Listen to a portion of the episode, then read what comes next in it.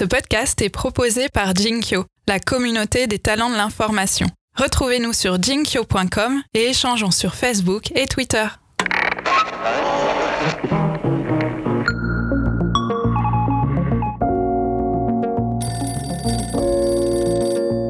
Faire de l'investigation locale, on voulait décentraliser notre rédaction, on voulait partir à la rencontre de nouveaux publics, écrire des choses qui étaient pertinentes par rapport à leurs problèmes, à leurs préoccupations, choses qui les révoltaient, et surtout euh, ne pas arriver sur place puis repartir euh, au bout de quatre jours en disant au revoir comme ça.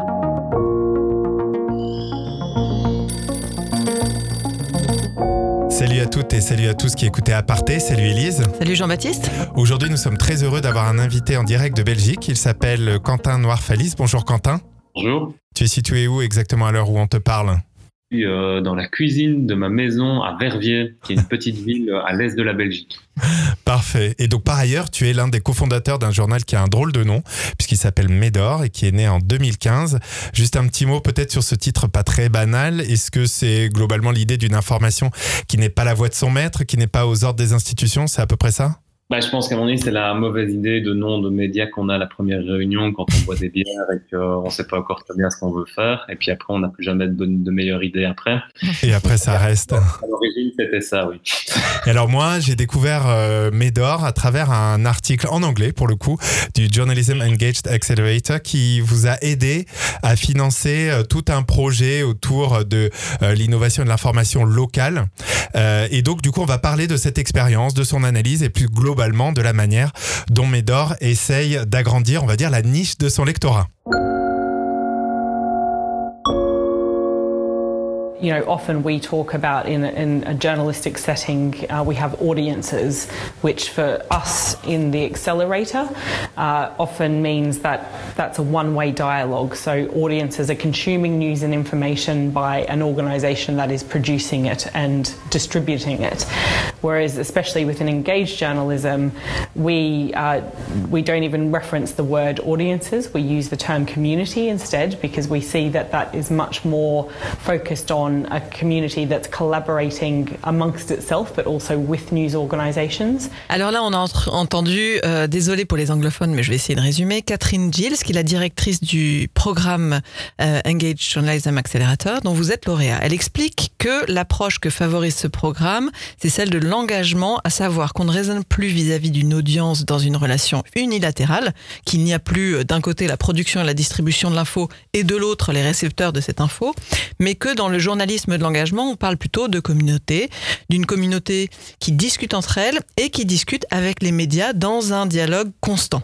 Donc vous avez été euh, lauréat euh, avec Médor de, de ce programme-là, euh, dans l'idée justement aussi de vous rapprocher des communautés locales. Est-ce que tu peux nous en dire un petit peu plus?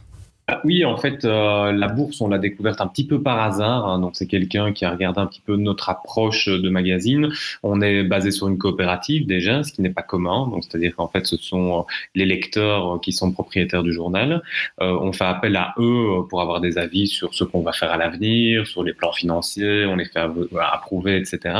Et donc, quelqu'un qui était assez proche de ce réseau, donc European Journalism Center, nous a conseillé à un moment vraiment d'appliquer pour cette bourse. Et nous, on était dans une phase où on pensait vraiment à euh, comment faire notre passage au numérique, comment le faire euh, différemment et en tout cas euh, avec en gardant la même identité qu'on avait dans le magazine papier, mais aussi en tentant peut-être de faire un, journalisme qui était plus participatif et qui prenait, qui sortait de sa tour d'ivoire pour vraiment prendre en compte les intérêts des gens, pouvoir prendre en compte ce que l'outil Internet permettait et que le papier ne pouvait pas toujours faire.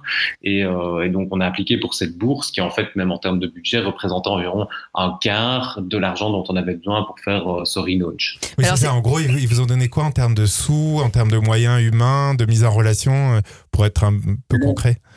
Donc la bourse, il faut vraiment venir, euh, comme elle l'a expliqué dans l'extrait, euh, ils ne parlent plus eux de d'audience, enfin de, de, public cible, ils parlent vraiment de communauté.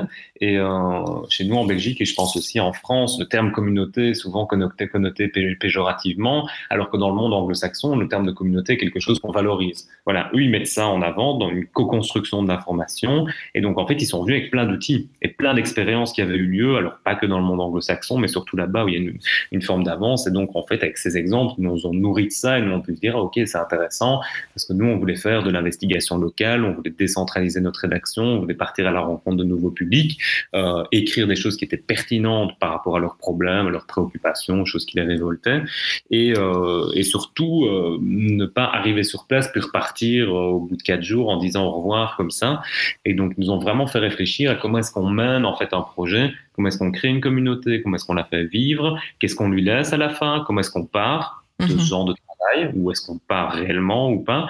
Et, euh, et donc voilà, en fait, on s'est rendu compte qu'il y avait plein de médias qu'on connaissait pas. Euh, je prends Kraut Reporter à Berlin, un média ukrainien qui s'appelle euh, Notre Ville, des médias roumains, etc., qui étaient déjà en fait dans toute cette approche, euh, voilà, de, de Vous changer vous la êtes rencontrés, vous avez dialogué, vous avez échangé sur vos expériences, c'est ça? Oui, alors ce qui est bien, c'est qu'ils organisent, quand on a la bourse, on a des rencontres. Hein, donc je pense trois à quatre rencontres sur l'année de la bourse, euh, où on passe deux ou trois jours ensemble à faire des ateliers, euh, souvent avec des méthodes qui sont pas des méthodes qu'on rencontre dans les rédactions classiques.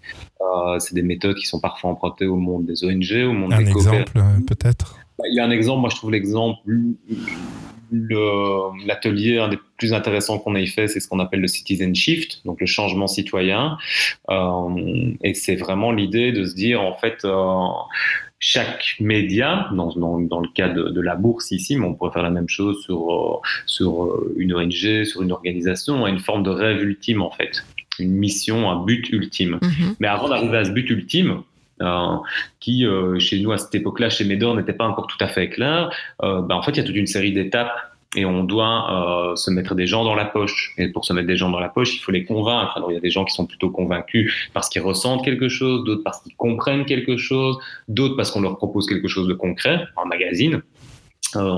Et donc tout ce qui, cet exercice sur le citizen shift était vraiment en fait se poser la question de si on a un but ultime, comment découper en étapes pour parvenir à ce but ultime, et aussi l'importance de toujours se rappeler de pourquoi est-ce qu'on a fait ça. Je pense que tout le monde devrait se poser la question dans un média à un moment pourquoi est-ce qu'on met autant d'énergie à faire ça plutôt que d'aller faire de l'argent ailleurs ou quoi que ce soit? Pourquoi est-ce qu'on fait ça en fait? Quel est notre but? Et de ne pas laisser ce but se diluer.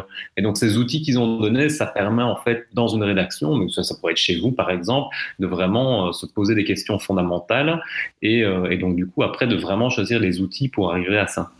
Et alors, du coup, un des tout premiers pas euh, que vous avez fait vers- votre grande vision, ça a été l'idée de se délocaliser euh, dans des petites villes, c'est ça? Oui, bah en fait l'idée de se délocaliser dans les petites vous êtes à villes, Bruxelles à la base? Oui, donc en fait, euh, les bureaux sont à Bruxelles. Il y a énormément de choses qui se passent à Bruxelles, bon, un peu comme tout en Belgique, mais euh, mais euh, mais il y a une autre. Enfin, la Belgique vit tout à fait ailleurs qu'à Bruxelles, de façon très intéressante. Et ça, ce qui était important, mais dès le début, hein, donc ça, on n'a pas du tout attendu la bourse. C'était dès le début de se dire attention, il faut pas se Bruxelles au centre. Il faut faire attention à ça parce qu'il y a aussi la démographie à Bruxelles et la sociologie à Bruxelles est assez différente que dans d'autres villes. Donc, on a beaucoup travaillé sur les autres villes. On a travaillé sur les campagnes, on a travaillé même sur les forêts, etc. Euh, et donc, on a toujours fait attention comme rédaction de se dire, il faut, si on a un magazine, on a trop de sujets sur Bruxelles, ce n'est pas possible. Ça veut dire que justement, on est en train de faire tout ce qu'on ne doit pas faire. Et en fait, petit à petit, et notamment via des campagnes d'affichage qu'on a fait pour euh, euh, justement annoncer qu'on faisait une enquête sur telle ou telle petite ville, sur tel ou tel bourgmestre, sur tel ou tel problème de chasse aux sangliers euh, à tel ou tel endroit, on s'est rendu compte qu'il y avait en fait un vrai appétit pour de l'enquête locale. Oui, concrètement, c'est quoi les premiers résultats de ces tests? Qu'est-ce que, Ah, c'est quoi les chiffres ou les choses qui vous ont vraiment marqué?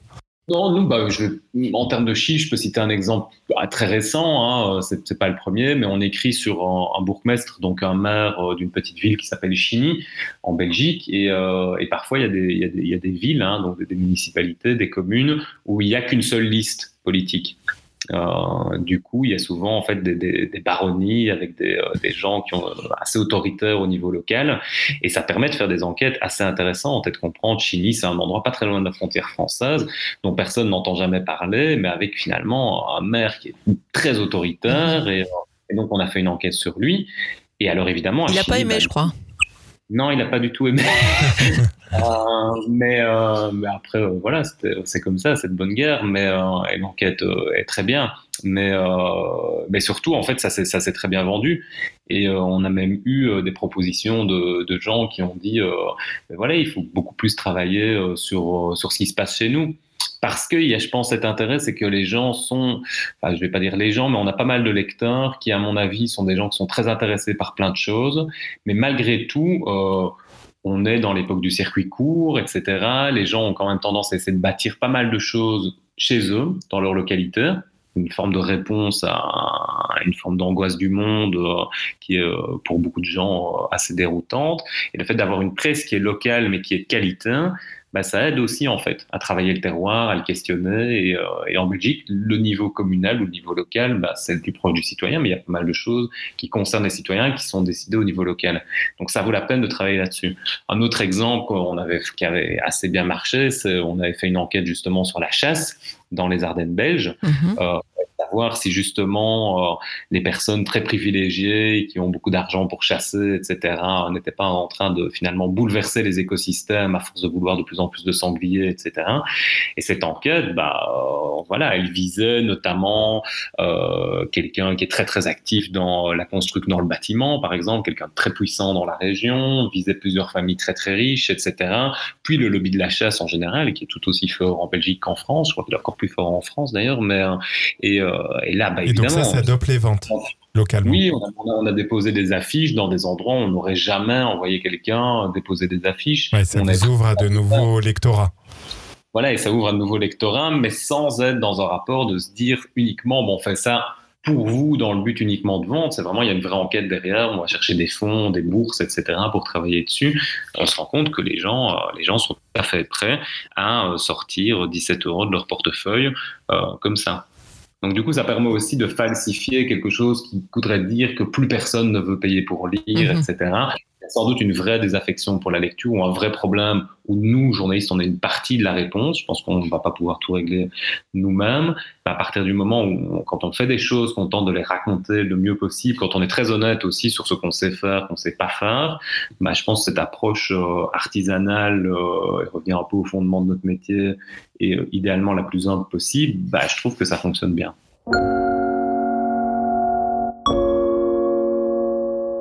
Le nouveau magazine d'investigation en presse écrite Médor est autorisé à la vente. Après un bras de fer juridique avec la société pharmaceutique Mitra, le juge des référés a estimé que l'interdiction n'était rien d'autre que de la censure. Hugango.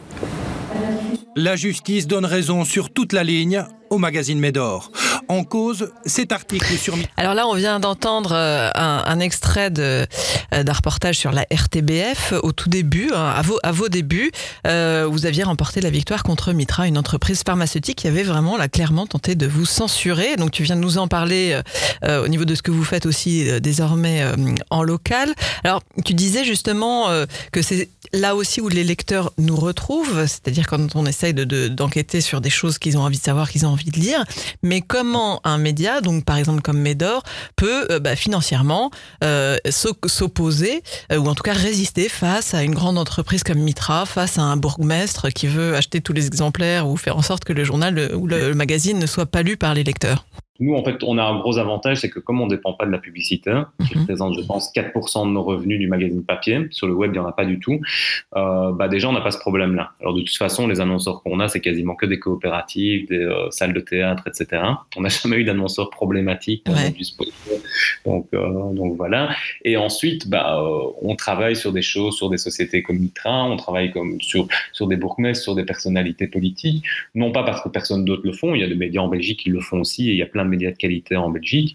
Euh, on travaille là-dessus parce qu'on pense qu'à un certain moment, ben, il, y a des, il y a des problématiques. hein. Donc effectivement, quand on parle du bourgmestre euh, Émir Kir, euh, qui était la personne qui avait essayé de racheter tous les médors dans sa commune, enfin, ou d'en faire racheter euh, pour éviter qu'un portrait circule de lui, apparemment, parce qu'un un de nos libraires nous avait dit, euh, bah, c'est quelqu'un qui pose problème parce qu'il n'est pas du tout en adéquation avec les valeurs de son parti, qui est le Parti socialiste. Pas dans son style de voilà l'autoritarisme, etc., avec des rapports avec la Turquie qui sont parfois un peu euh, un peu nébuleux. Donc voilà, on travaille là-dessus. Euh, on, on a l'avantage aussi euh, d'avoir pris la position de dire on va payer les journalistes le mieux possible en étant très très euh, transparent sur nos tarifs. On paye Mais environ par deux contre, il n'y a fois pas plus. de journalistes salariés, c'est ça? Non, il n'y a pas de journalistes salariés. Alors, bon, nous, on paye deux fois plus que le barème recommandé par euh, le syndicat des journalistes, euh, ce qui en soit est pas mal. Il n'y a pas de journalistes salariés pour Ça, le C'est c'est moment. un choix pour, euh, pour avoir plus d'expertise variée ou comment, comment euh, ça s'est décidé? Le choix, c'était en fait, c'était de partir d'un modèle qui nous semblait assez bien, c'était celui de 21, qui, je pense, à l'époque, payait environ 4000 euros pour un reportage. Et donc, on se disait, si quelqu'un est payé 4000 euros, ça veut dire qu'il peut travailler un mois complet en s'en tirant avec un net qui est tout à fait honorable. Et alors, nous, on n'est pas encore arrivé à 4000 euros pour une enquête. On est quand même encore plus bas. Donc, on n'est pas encore du tout parfait à ce niveau-là. Mais c'était effectivement de pouvoir se dire, si quelqu'un est payé correctement, ben, il peut mettre le temps, on peut faire plusieurs versions. On peut à un moment éviter de simplement recevoir un article qui est fait comme ça par quelqu'un dans son coin et le rencontrer et pouvoir à un moment faire travailler un auteur visuel avec lui, euh, pouvoir faire plusieurs aller-retour, euh, à la fois pour poser des questions sur le fond, mais aussi sur le style. Euh, donc le fait de bien payer permettait aussi de faire ça. Vous avez euh, donc vous êtes sur une, un modèle de coopérative, effectivement. Vous avez déjà pas mal de coopérateurs et aussi pas mal d'abonnés, mais vous en aviez surtout beaucoup dès votre lancement. Est-ce que c'est quelque chose qui progresse? Donc vous en aviez 1500 au, lancement, je crois. Aujourd'hui, vous êtes à quoi? Plus de 2000, 2008, 2005, 2008 Alors, Aujourd'hui, pour le moment, on a 2008, euh, 2800, j'ai pas le chiffre exact. Et vous avez des gros objectifs pour l'année qui vient? Et on a des gros objectifs pour l'année qui vient puisqu'on a fait un gros investissement dans le cadre du site et qu'en fait on a on a on a en fait on a prévu une année de publication avec des, pas mal d'ajouts uniquement pour le web. Et en fait nous on a cinq séries d'enquêtes euh, qui euh, touchent à, divers, à diverses choses qui sont d'intérêt assez large, hein, notamment sur euh, des big pharma, une autre enquête sur la, la, de la souffrance au travail et le dumping social, une autre enquête sur la diversité, notamment la diversité dans l'espace médiatique, euh, une autre sur les inégalités scolaires et une cinquième qui est une thématique surprise qui sera choisie avec euh, avec nos membres et nos coopérateurs. Euh, donc tout ça demande effectivement, en plus de le fait de reconstruire un site de zéro, il se fait qu'on travaille que avec des outils open source. Donc en fait, on ne se sert pas de code qui a déjà été développé, par exemple chez Google, etc. Donc tout est vraiment développé à partir de, de zéro, avec un système de gestion de contenu euh, bien particulier, dans un langage qui s'appelle Python, avec la volonté justement de... Voilà, donc tout ça prend un peu plus de temps. L'avantage, c'est que ça nous donne une vraie maîtrise sur les outils qu'on ne va jamais renvoyer un coopérateur ou un, ou un, lecteur vers un formulaire Google, par exemple. Euh, et, euh, et, donc cet investissement-là fait qu'effectivement, on doit trouver des abonnés. Il faut trouver des abonnés. Bah, 2000, 2500, c'est ça, ou 3000 Je n'ai plus le chiffre exact en tête, mais c'est beaucoup. Juste peut-être pour terminer, euh, que tu nous racontes un petit peu plus en détail ce que vous avez vraiment en tête sur la manière d'être peut-être plus proche du local, d'aller euh, dans des villes. De, euh, est-ce que c'est au niveau de la promotion Est-ce que c'est la manière d'enquêter, la relation aux lecteurs ou à vos abonnés, coopérateurs, etc. Comment c'est quoi vraiment la priorité aujourd'hui pour vous pour avoir plus d'impact et devenir plus gros? Bah, vraiment par rapport au, niveau du local, hein, l'objectif, nous, avec nos, les, les quatre, ce qu'on appelle donc des Médor Tours, la rédaction part pendant une semaine dans quatre villes qui sont a priori des villes qu'on a peu traitées. Donc il y en a une qui s'appelle Arlon, qui est vraiment une ville euh, assez intéressante, posée euh, juste à côté du Luxembourg et de la frontière française. Euh, on a La Louvière, qui est une ancienne ville industrielle, qui est en pleine reconversion, notamment une ville euh, culturellement très riche. On a Oui, qui est une ville près de Liège, entre Liège et Namur, comme ça, aussi un peu particulière, euh, avec pas mal de problématiques sociales à traiter. Et on a Lannes, qui est une des villes les plus riches de Belgique, euh, avec euh, une grande bourgeoisie qui vit derrière euh, des grandes clôtures, etc. Et, euh, et, donc l'intérêt d'aller d'aller vraiment dans ces endroits-là, c'est à la fois de tester différentes méthodes d'enquête. Donc en fait, un médor tour, c'est différents genres journalistiques. Dedans, il y a un portrait puzzle d'une personnalité clivante dans la ville. Donc, on, le premier jour du Médor Tour, on sort une partie du portrait, puis après, on pose une question au lecteur. Euh, ok, vous avez lu cette partie-là, qu'est-ce qui vous intéresserait de savoir? Qu'est-ce qu'on doit creuser? Est-ce qu'on doit aller interviewer telle ou telle personne? Est-ce que vous avez une idée, un document, une source? Donc, de créer ces portraits-là. Ça, c'est sur les réseaux sociaux, dans des cafés, euh, comment, ou les deux? Ça se fait en vrai, donc sur les réseaux sociaux, ça se fait en, ça se fait dans les cafés, ça se fait sur place. Donc on aura un lieu de rédaction, les gens pourront venir nous trouver dans chacune de ces villes. Euh, on aura des périodes où on ne sera pas en train de travailler, on sera juste en train de discuter. Euh, à la fin de chacun des de retour, on fera une balade commentée avec un, artiste euh, qui est un artiste comédien qui montrera tous les lieux par lesquels on est passé pour faire nos recherches. Il y aura une forme de cartographie participative où on pourra dire ah ben là c'est un lieu intéressant, est-ce que vous avez quelque chose à nous dire, est-ce qu'il s'est passé quelque chose récemment d'important pour votre ville. Euh, il y aura ce qu'on appelle la question, qui est vraiment une enquête sur un enjeu, souvent un enjeu lié au développement du territoire, hein, puisque ce qui touche dans les localités, c'est la construction d'un centre commercial, la perte de services publics, euh, un hôpital qui ferme et qu'on va déplacer ou délocaliser vers un autre endroit pour euh, différentes raisons. Très souvent, on se rend compte que euh, la presse locale en elle-même existence fait un boulot de, de, de grande qualité en Belgique. C'est une presse qui est très lue, en fait. C'est ça qui est assez intéressant. C'est une presse qui vit bien. Bon, après, avec plein de difficultés, mais par rapport à d'autres titres, c'est moins dramatique qu'ailleurs. mais parfois, c'est aussi une presse qui est très débordée qui, euh, qui n'a pas assez de personnel, qui n'a pas toujours non plus le temps en fait de mettre un mois, un mois et demi dans une enquête. Mhm. Quand on est en local, on doit publier beaucoup, on a souvent trois pages par jour à remplir comme journaliste. C'est un travail assez dur et précaire. Donc nous, on est plus là non pas pour se substituer à la presse locale, mais plus pour se dire, bah voilà, si nous on arrive avec un peu plus de temps, avec euh, peut-être des enveloppes euh, budgétaires pour pouvoir faire des développements. Je, je, parlais de cartographie, de faire des formulaires en ligne, etc. Donc tout bah, ça, c'est plutôt tourné vers le numérique, ce dispositif le dispositif là, il tourne plutôt tourné vers le numérique et euh, de façon présentielle. L'idée, c'est vraiment de, avec l'existence d'une rédaction, mais on l'a fait dans chacune des villes. On a fait une phase exploratoire où on allait poser un stand au marché avec deux grandes feuilles simplement pour demander aux gens qu'est-ce qui va dans votre ville et qu'est-ce qui ne va pas dans votre ville. Et euh, très souvent, on se rend compte que, euh, évidemment, beaucoup de gens ont beaucoup de choses à dire sur ce qui ne va pas. Ce qui est intéressant, c'est qu'ils ont plus de mal à se positionner sur ce qui va. Euh, alors qu'il y a toujours des choses qui vont. Et donc, c'est aussi créer un débat avec le citoyen et de se dire, pour vous, en fait, finalement, quel est l'essentiel? Pourquoi est-ce que les choses ne vont pas? Quand vous vous plaignez de telle ou telle chose, d'un problème de parking, etc., est-ce que vous avez les outils pour savoir pourquoi ça ne va pas? Euh, Ou est-ce que vous avez, vous trouvez intéressant qu'une équipe de journalistes se pose cette question-là? Donc en fait, vous, vérifiez à chaque fois que ce sur quoi vous avez le sentiment qu'il est intéressant d'enquêter ou au moins de faire un reportage, c'est vraiment quelque chose qui intéresse le lecteur. Voilà, c'est ça l'idée en fait, c'est vraiment de de se dire à un certain moment, pendant un temps, on a fait beaucoup d'enquêtes euh, qui sont des enquêtes. Alors, je dis pas qu'il faut le, le travail d'enquête d'initiative doit absolument rester euh, dans un média d'investigation. Ça me semble essentiel. C'est-à-dire, c'est pas au lecteur entre guillemets de dicter tout ce qu'il faudrait écrire, ne pas écrire, ce sur quoi chercher. Parce qu'en fait, nos coopérateurs nous ont même dit la première fois qu'on leur a posé la question, on leur a dit, bah, voudriez qu'on écrive sur quoi et on s'est rendu compte qu'on avait mal posé la question. Vous étiez complètement éberlués, de dire c'est pas à nous de savoir, c'est vous les journalistes. De toute façon, vous nous surprenez. On aime bien que vous nous surpreniez avec des, voilà, des sujets. Euh, moi, j'avais récemment travaillé sur euh, euh, les investissements du Qatar à Malmedy, une petite ville près de chez moi, etc. Donc ça, ça les surprend. Donc on doit garder cette partie-là. Mais c'est aussi parfois se dire, ça ne sert à rien de débloquer plein d'énergie dans une enquête euh, qui parfois ne va parler à personne. Donc faire ce test et trouver les outils pour. Alors il ne faut pas poser la question dans le genre vous voudriez qu'on écrive sur quoi? Ça c'est une question. On a fait l'essai, ça, ça, ne marche pas. Mm-hmm. Par contre, on a fait un premier test la semaine dernière de conférence de rédaction ouverte. Donc on ouvre la rédaction à, euh, à, nos lecteurs. On leur a vraiment dit, ben voilà, on a ces quatre thématiques d'enquête en ligne, on a les meilleurs retours. Il y a une thématique sur laquelle on aimerait bien euh, vous laisser le choix en fait. Et, euh, mais pas simplement un choix par vote ou un truc comme ça, c'est d'en discuter, de dire voilà, qu'est-ce qui pourrait être complémentaire au fait de travailler sur les inégalités scolaires et sur la souffrance au travail. Et alors, par exemple, on a beaucoup de gens qui viennent du milieu culturel et qui se posent plein de questions sur le milieu culturel, et souvent ils le connaissent mieux que nous.